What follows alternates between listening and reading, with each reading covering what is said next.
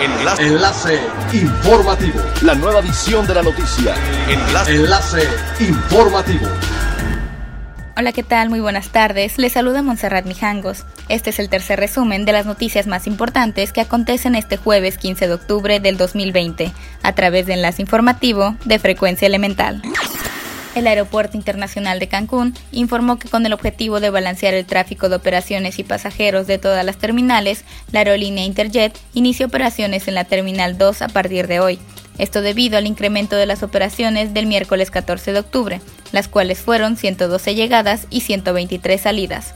Asimismo, se solicita tanto usuarios, pasajeros y colaboradores tomar las medidas pertinentes para lograr que continúe el proceso de reactivación económica del destino y no promover situaciones que puedan llevar a un rebote. La novedosa propuesta de alojamiento de Celina Isla Mujeres apuesta nuevamente por el Caribe mexicano al abrir su nueva propiedad, con lo que suma 10 hoteles en México.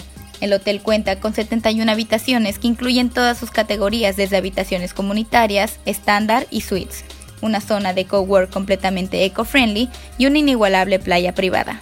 Al ser una propiedad que nace en tiempos de COVID-19, Celina Isla Mujeres es un espacio seguro que trabaja bajo los nuevos procedimientos de distanciamiento social y limpieza, implementando medidas como el preregistro y el check-in sin contacto.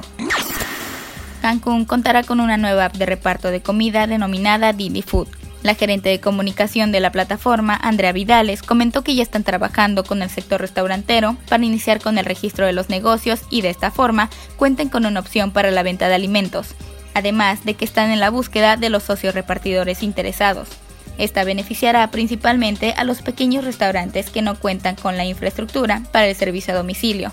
En lo que va de la contingencia, el registro de restaurantes creció un 75% de manera semanal y el 250% de socios repartidores que buscan una opción para incrementar sus ingresos. Es elemental tener buena actitud y mantenernos positivos. Por ello, también las buenas noticias son elementales.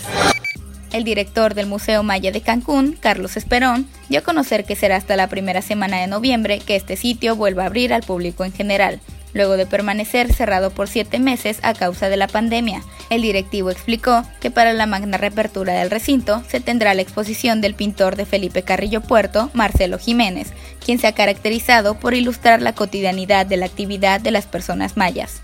Anunció que el horario de apertura del museo se mantendrá de 9 de la mañana a 6 de la tarde y solamente se permitirá el 60% de aforo, por lo que la capacidad máxima será de 600 personas al día.